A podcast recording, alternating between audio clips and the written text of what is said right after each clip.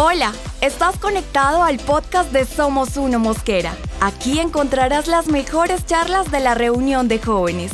Este es el mensaje de hoy.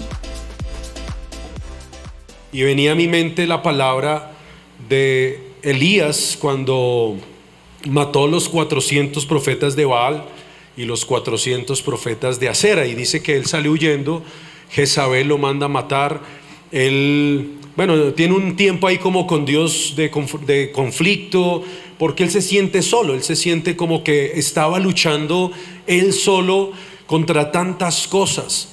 Y yo no sé si a usted le ha pasado que en estos tiempos como que han venido tantas cosas al mundo y a veces se sintiera usted solo batallando contra muchas cosas. Y no estoy hablando solo de la pandemia, estoy hablando de, de lo que se está moviendo, de las persecuciones, de los ataques, de las presiones que el mundo a veces trae. Y es como si usted estuviera luchando solo, en contra de la corriente. ¿Cuántos a veces se han sentido luchando en contra de la corriente? Como que el mundo está botando una cantidad de cosas y usted trata de mantenerse firme en su vida cristiana, en su fe, en su relación con Dios, pero es como que el único que va por ese camino es usted y todo el mundo viene en contra. ¿Se le ha pasado alguna vez algo así? Pues el profeta Elías, cuando tiene esa confrontación y ese conflicto, él se siente así. Y entonces él sale huyendo de Jezabel, que era una mujer que era la esposa del rey Acab, que le iba a matar. Y él se entra en un conflicto emocional, entró en depresión. ¿Alguna vez usted ha tenido alguna etapa de depresión? ¿Sí o no? ¿O todos son santos? No, aquí todos son santos, ya más después de convención ya no.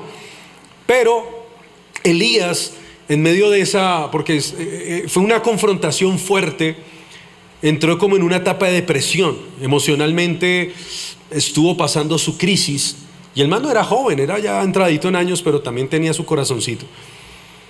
Y cuando él está ahí, le hace como el reclamo a Dios y le dice, Dios, no, mejor quítame la vida, no sé qué, y empieza a hacer ahí como una pataleta. Y él dice, solo yo he quedado. Y Dios le dice a Elías, le dice, no, no, no, tú no estás solo. Hay siete mil hombres que no han doblado su rodilla ante Baal. Que es como un remanente, un pueblo escogido, porque Elías en ese momento se sintió que estaba luchando solo en contra de todo lo que querían imponer en el reino de Judá y de Israel. Y él tuvo que enfrentarse, y fue una batalla física, pero también fue una batalla espiritual. Pero el Señor le dice, he guardado un remanente, he guardado, creo que son siete mil, bueno, no sé, ahí usted me perdonará porque no, no lo tengo aquí presente, pero ahí le estoy parafraseando eh, para no errar. Pero fueron miles, dice, me he reservado, creo que fueron siete mil, bueno. Ahí usted lo lee en Reyes 18. Y habla, de, bueno, no, no es tanto el número de personas, es, creo que fueron siete mil, sí. Que no han doblado su rodilla ante Baal. Y esta palabra, el día sábado, cuando se estaba haciendo el cierre de la convención, yo estaba en la parte de arriba del mezanín, y cuando hubo el cierre así, la administración del Espíritu Santo y todo esto, y yo veía a todos los jóvenes, bueno, los que fueron presencial allá, pues la tarima fue una nota, ¿no? Ahí en el centro, espectacular, el montaje fue increíble. Y todos allá metidos, allá buscando al Señor. Y ahí vino a mi mente esa palabra. Y más o menos, bueno, aunque no hubo, más o menos 10 mil eh, personas en la convención, 10 mil convencionistas, hubo 2.500 en presencial y el resto virtual, venía a mi mente eso. Ese es el remanente que Dios ha guardado. Baal representa en la Biblia, Baal, el nombre Baal significa el rey de las moscas. Y las moscas en la Biblia tipifican demonios. ¿Sí sabe usted eso? Cuando usted ve una mosca, mátela, eso es un demonio. No, eso es que hay algo que huele a feo, hermano, usted no se ha bañado ahí. Pero si usted mira las moscas, ¿por qué la Biblia habla en la Biblia de las moscas? Y usted va a encontrar muchos pasajes en la Biblia, en Eclesiastés, eh, en Proverbios, acerca de lo que es las moscas y lo que hacen las moscas. Eh, habla que las moscas echan a perder el perfume del perfumista. Y habla que nosotros tenemos que emanar un perfume ante Dios, pero las moscas eh, hacen perder eso. Y cuando uno habla de esto, cuando Elías confronta un poder demoníaco llamado Baal y los profetas que le servían a ese Dios y los destruye, era como una gran conquista sobre algo que estaba gobernando y operando sobre todo el pueblo de Israel. La gente se había confundido, la gente dejó de adorar a Dios, la gente perdió sus principios, su fe, su consagración, su integridad, su devoción. Y eso es lo que representa Baal, el rey de las moscas. Y las moscas tipifican bíblicamente demonios o también tipifican el pecado. Dice las moscas muertas. Habla de pecado. Habla que, y si usted mira físicamente, ¿dónde es donde abundan moscas? En los lugares donde hay que suciedad, donde hay comida descompuesta, donde hay malos olores, y ahí donde las moscas más abundan. Y las moscas no son nada agradables, las moscas creo que son algo asqueroso. Si es así o no es así. Y las moscas les gusta estar en lugares donde hay aguas muertas, agua aposada en descomposición. Lo que uno busca para ahuyentar las moscas, y eso lo, usted pronto lo ha visto en algunos restaurantes, es que ponen velas. ¿Y por qué ponen velas? Pues para que sea más romántica. No. Las velas las ponen es para ahuyentar precisamente qué? Las moscas. O sea, donde hay fuego, no hay moscas. Donde no hay fuego, aparecen las moscas. Baal entonces le dice al Señor que, que le quite la vida porque él como que sentía que era algo más grande, más fuerte. Y una vez ve, yo veo que esta generación ha batallado con muchas cosas. Ustedes yo los admiro, yo ya soy de otra generación, no me siento viejo, pero tengo que ser realista. Cuando me miro al espejo y me veo cuatro canas acá en la barba, digo, jue madre, esas no las tenía hace tres años. O sea, ya uno dice, no, ya, ya, ya, ya entraron, hace poquito pues yo hago ejercicio, no en gimnasio, no me gustan los gimnasios. Me gusta montar cicla, jugar golf, juego, bueno, fútbol hace como año y medio no juego, pero me gusta también mucho, baloncesto, bueno, juego lo que sea, hasta tejo. Sí, yo juego también, juego y bien, pero hace 20 años no juego. Entonces, pues soy muy activo y no me quedo quieto. Pero hace como un mes fui a montar cicla, tuvimos un descenso bien extremo con varios discípulos acá de la iglesia que fuimos ahí en combo y bueno, nos botamos por allá por una montaña, una berraquera súper extrema y allá es. Y, y me lesioné los ligamentos, los tendones, porque tuve un sobre, no sobrepeso, sobreesfuerzo y qué bendito, ¿no? No, usted, usted no se le puede dar papaya, ¿no? Pero no, ahí, nos mantenemos. Y tuve un sobreesfuerzo y pues no me quedo quieto. Entonces ese día llegué y pues estaba dolorido los brazos, el cuello, se me recogieron los tendones, eh, me afectaron los nervios porque se hizo compresión. Bueno, una cantidad de cosas. Y empecé a buscar ayuda, bueno, empecé a buscar ayuda de terapia médica y bueno, ya estoy terminando mi tratamiento y todo esto. Y alguien de pronto le comentaba y le decía, no, es que me pasó eso, me recuerdo aquí los ligamentos y esto y lo otro, no sé qué. Me dice, hermano, eso ya la da. Es que ya usted no puede hacer lo mismo que hacía hace 10 años. Todo eso que usted hacía antes y que se botaba y que no sé qué dijo, ya le toca empezarle a bajar un poquitico porque ya el cuerpo empieza a pedir renovación. Entonces ahí cuando me siento como las águilas, que a los 40 años las águilas se renuevan, se rejuvenecen, pero les toca quitarse las plumas, el pico, las garras. Entonces me estoy sintiendo como un águila, que estoy como en renovación. Entonces yo soy de otra generación, de hecho sí, lo reconozco, lo asumo, pero mi espíritu no ha envejecido. Yo tengo un espíritu joven. De hecho, presentamos ahí en la convención, bueno, participamos en el pre-show, Tuvimos la oportunidad de predicar en los devocionales de preparación de la convención y solamente hijos de pastores, yo no soy hijo de pastor, mi papá era karateca, no pastor. Sí, yo no soy hijo de pastor, soy hijo de don Flechas, que pues el hombre Ahorita ya predica y le sirve a Dios, pero antes nada que ver. Entonces yo no vengo de una descendencia tal vez de pastor o, y eran hijos de pastores los que daban las charlas, los devocionales y nos ponen a mi esposa y a mí a compartir ahí. Yo me sentía como, yo decía, wow, ¿cómo nos ven de jóvenes? Cuando nos dicen, hoy también para que presenten el pre-show en la convención. Entonces el viernes y sábado fuimos a presentar en el pre-show y los únicos que estaban ahí son los presentadores, puros chinos. De aquí a la iglesia fueron dos mocosos ahí que, que fueron a presentar allá también. Entonces yo me sentía como que, bueno, bueno, nuestro espíritu está joven todavía. Yo me siento con un espíritu joven. Créame que yo a los 60, 70 años me seguiré poniendo jeans rotos, andaré en tenis y, no voy a perder mi estilo de pronto de, de ser así. Me gusta escuchar rock y todo esto. No me puedo envejecer, pero la Biblia dice que el cuerpo exterior sí se va desgastando día a día. Entonces el, exterior se desgasta, el interior se renueva. Pero yo qué valoro de ustedes, que porque yo ya pasé por muchas etapas. Ahorita estoy en otra etapa. Entonces esto lo hablo es porque no porque esté viejo, no, no, no. Pero soy de otra generación, soy de otro tiempo. Ustedes son una nueva generación que tienen algo muy especial. Pero yo lo que veo es que las luchas sí han cambiado bastante la persecución, lo que ustedes han tenido que pasar y vivir eh, en los últimos tiempos no ha sido nada fácil.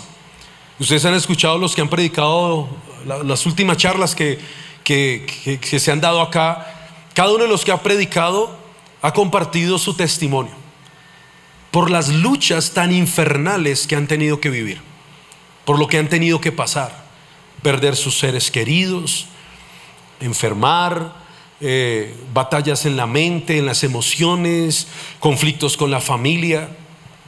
Y todo eso hace parte de la vida cristiana. Pero yo veo y admiro que esta generación, y veía en la convención, y era lo que más me marcaba, era un remanente que Dios ha escogido y ha reservado. Porque hay una contaminación que el diablo ha desatado sobre la tierra sin precedente alguno. Hay tanta inmundicia en este momento en la tierra hay tanta maldad, hay tanto pecado, hay tantas cosas que están que se están pudriendo. Pero en medio de toda esa podredumbre que el ser humano está viendo día a día en la sociedad, hay un remanente. El rey de las moscas está ahí, haciendo de las suyas, trayendo inmundicia, pecado, inmoralidad, rebeldía, como nunca antes la inmoralidad sexual se ha disparado en estos tiempos como nunca antes. El pecado hoy está tan fácil y a la mano de cualquier persona. Y de hecho que el que eh, en alguna época, hace muchos años, eh, había un poco más de, respeto por lo sagrado, por lo santo, por las cosas eh, de Dios. De pronto había un poco más de repudio a ciertas clases de comportamientos. Hoy en día no. Hoy en día, antes si tú llegas a criticar a alguien por cierta condición o por cierto aspecto, entonces se te viene el mundo encima. Y entonces es cuando nos hacemos sentir como más pequeños y como que nos hacen sentir no podemos decir nada, porque si hablamos la verdad nos van a criticar, nos van a juzgar, nos van a cuestionar y estamos siendo como viviendo una persecución acá como cristianos por decir la verdad de Dios, por decir el pecado a las personas, decirle, mira, esto no está correcto, esto no es la forma correcta de hacer las cosas. Pero estamos viendo una sociedad que tiene los principios al revés.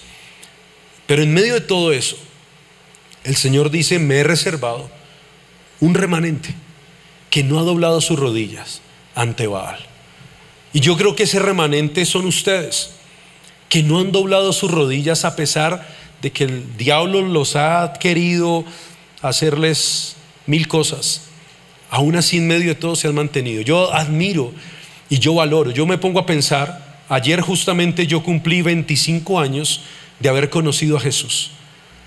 A los 17 años llegué a la iglesia.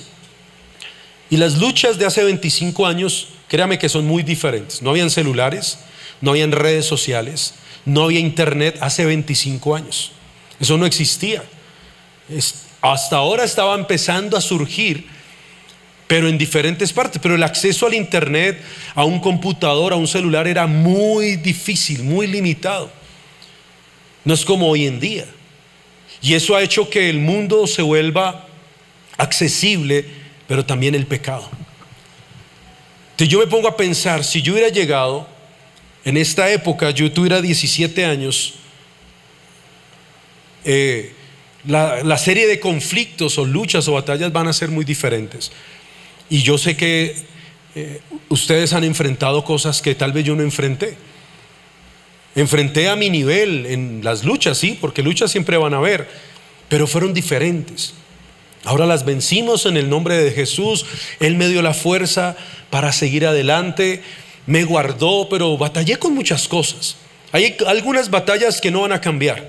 De pronto lo que cambian son los medios. ¿sí? La inmoralidad sexual siempre ha existido. Siempre ha existido la inmoralidad sexual. Eso es algo que no, no ha cambiado desde la época de Noé.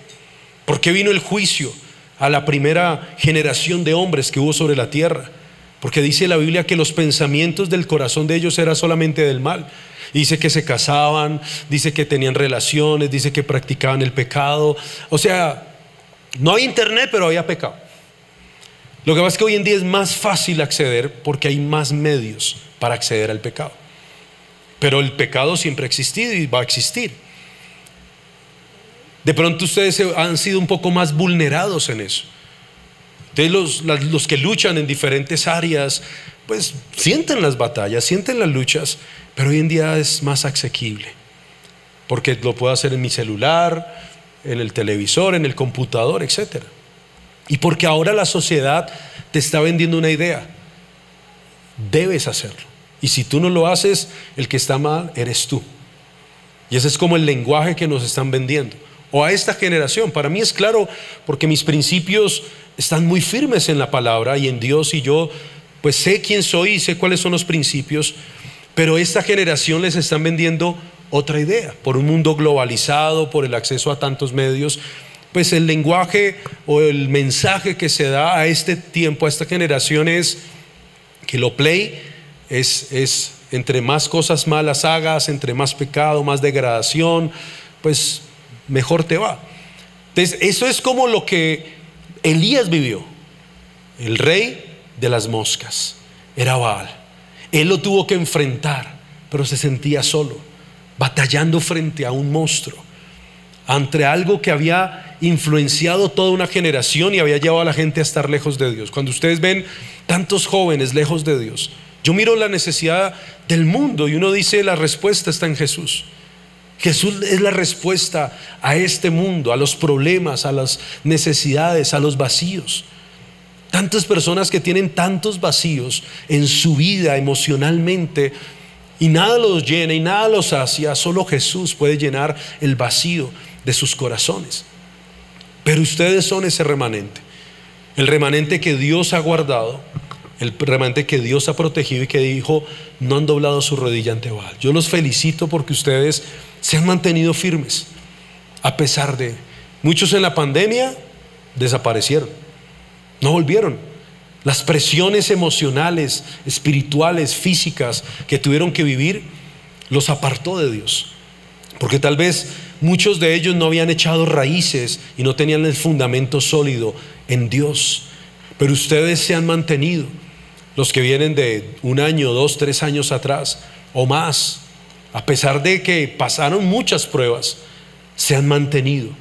Y eso sabe qué quiere decir? Que Dios los ha reservado, Dios los ha guardado. ¿Para qué? Para algo grande. Y los que han llegado en el último tiempo, los que han llegado en medio de la pandemia, los que pronto vienen por primera vez, Dios los está escogiendo, Dios está diciendo, yo tengo algo con ustedes también. Tengo un propósito, tengo un plan. Todavía esto no se acaba, tranquilos aún falta mucho por hacer. Y yo estoy convencido de eso, que aún hay muchas cosas que faltan por hacer y por alcanzar y que hay muchas cosas por, por las que vale la pena seguir soñando, seguir creyendo y seguir perseverando hasta alcanzar ese propósito en Dios. Entonces yo quiero que esta noche sea una noche especial después de convención. Eh, ¿Cuántos han conectado los devocionales de esta semana después de la convención? Ok.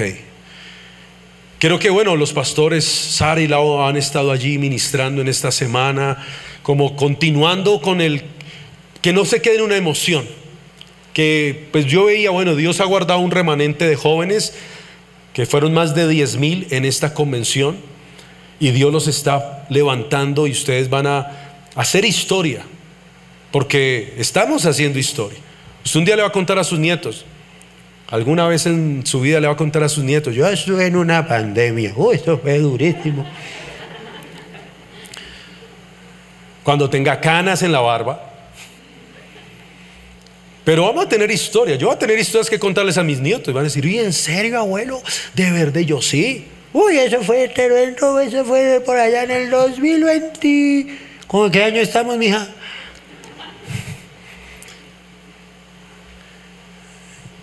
Y usted va a tener que contarle también historias a sus nietos.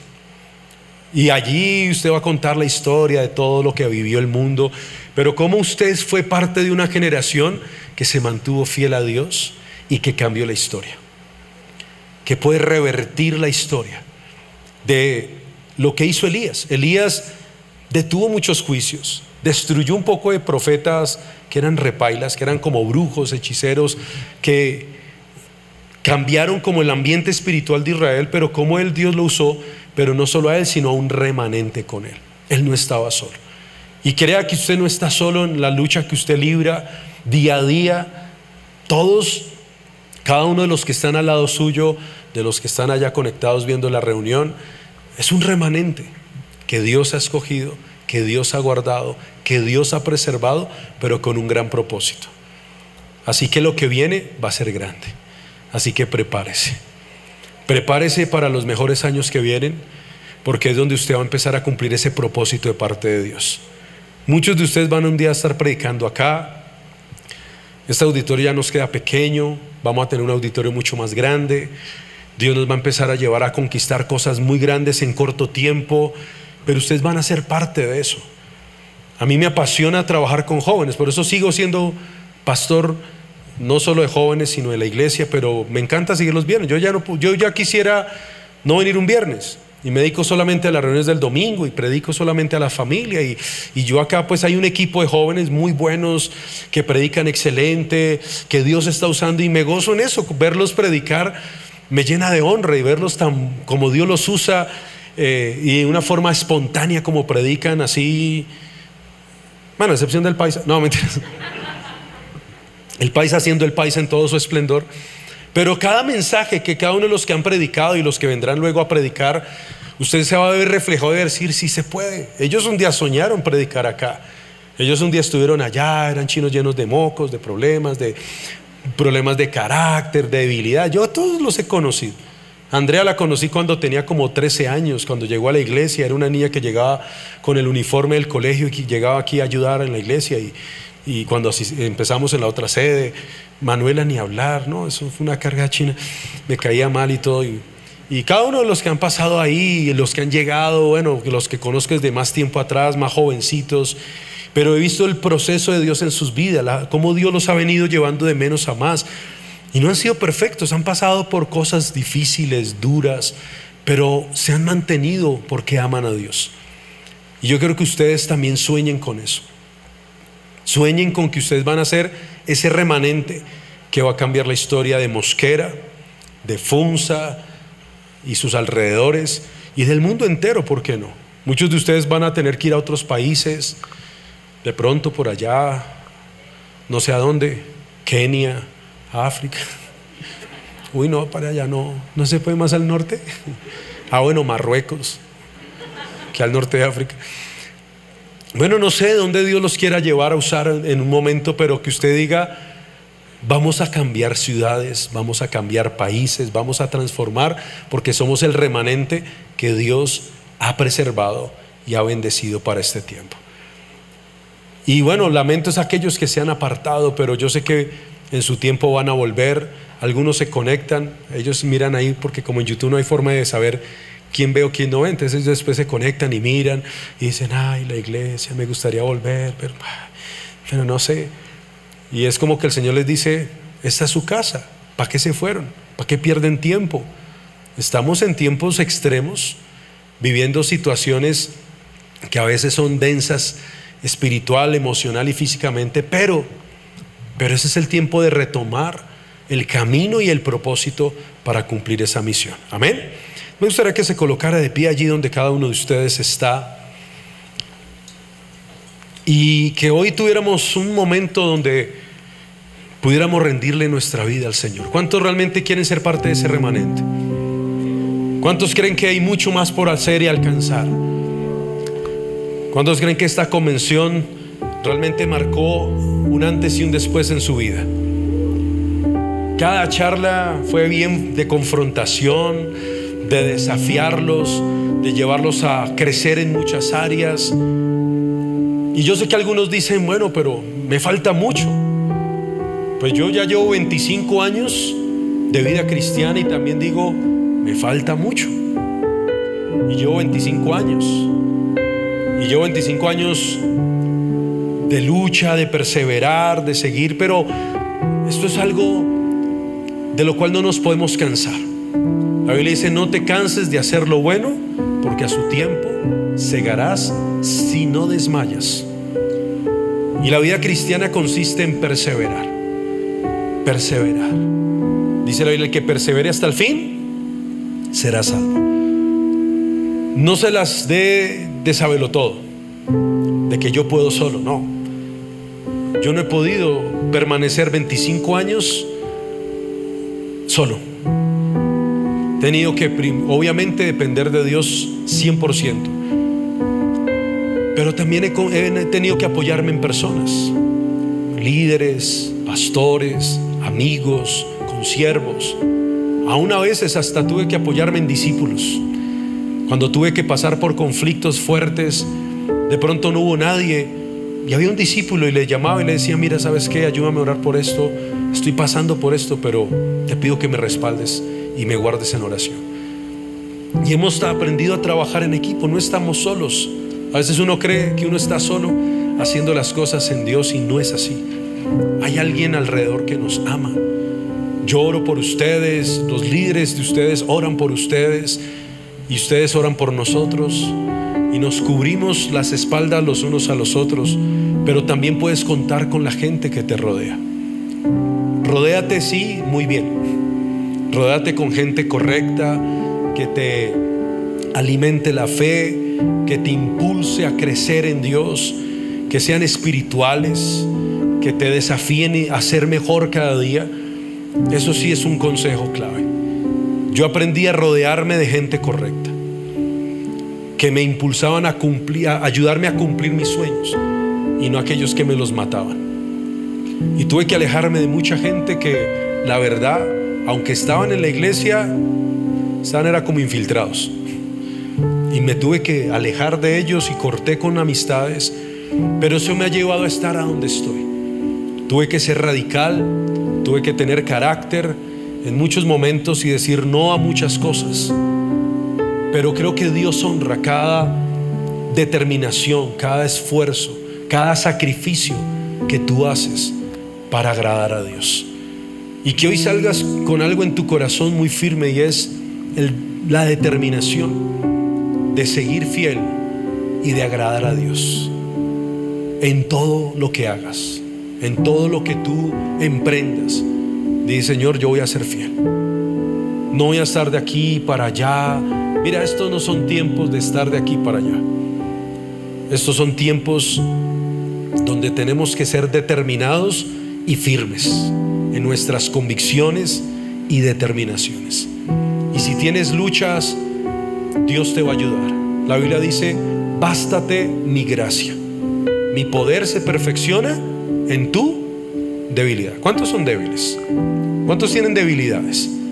A ver, voy a preguntar cuáles son las debilidades de algunos. No, ya no soy débil.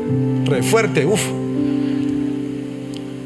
Cada uno sabe cuál es su área débil, ¿sí o no?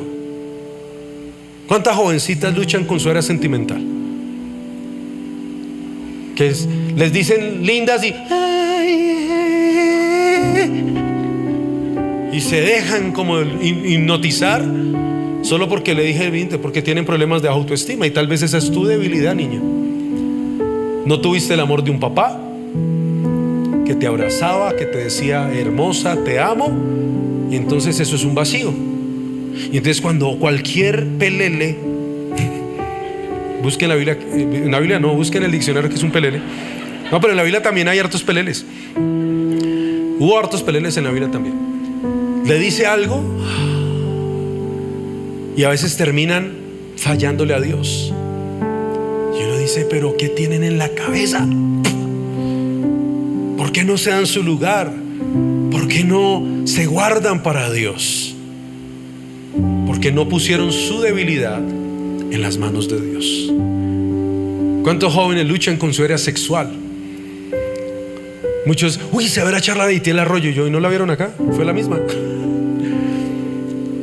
Pero tuvo, doble, ¿no? Recibió doble. ¿Hicieron el taller de Itiel Arroyo? Buenísimo. Fue el mismo que hicimos acá con él hace un tiempo atrás. Muy, muy directo, creo que a la necesidad de muchos. Y yo miraba también eso y decía, es una lucha constante para más de un joven que están en su etapa de efervescencia hormonal. Y aunque haya algo que sea natural, porque la lucha sexual es algo natural en los hombres, también en las mujeres, pero las mujeres no son tan propensas como el hombre, porque la naturaleza del hombre es diferente al de la mujer. El hombre es un ser sexuado por naturaleza. Hablando de hombre macho, varón. La mujer es más emotiva, más sentimental. Por eso las debilidades de las mujeres, no que no luchen en el área sexual, hay jovencitas que batallan con la sexualidad muy fuerte. Pero no es un gran porcentaje, es un porcentaje pequeño. Y si necesitas ayuda, debes buscarla. A veces a las mujeres les cuesta más por su naturaleza. No, yo qué voy a decir que tengo luchas sexuales. Pero las hay, las tienen. No luches sola con eso, busca ayuda en una líder, busca ayuda en una persona madura espiritualmente que te va a poder aconsejar y todo radica en un problema emocional. Pero en el hombre es diferente, porque el hombre sí es algo de naturaleza. El hombre es un toro. Es una bestia por naturaleza. Pero tienes que saber las herramientas de cómo guardarte, de cómo sí se puede guardar. Todos los hombres pasan por etapas.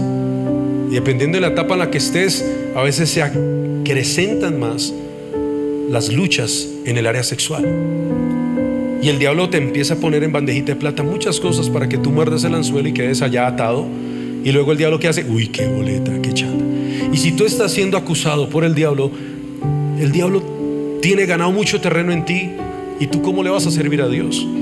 Y Dios quiere que tú le sirvas, pero con limpia conciencia, pero cuando estás lleno de culpabilidad, tú no te sientes digno. Te sientes miserable como una cucaracha y dices, yo soy lo peor, yo ya no quiero hacer nada. Entonces, y entonces el Señor dice, no, no pierdas tiempo. Dios tiene la forma como ayudarte a salir de esa lucha y de ese conflicto. Él no te está condenando, Él te está diciendo, bástate mi gracia. ¿Eres débil sexualmente? Ah, sí, Señor.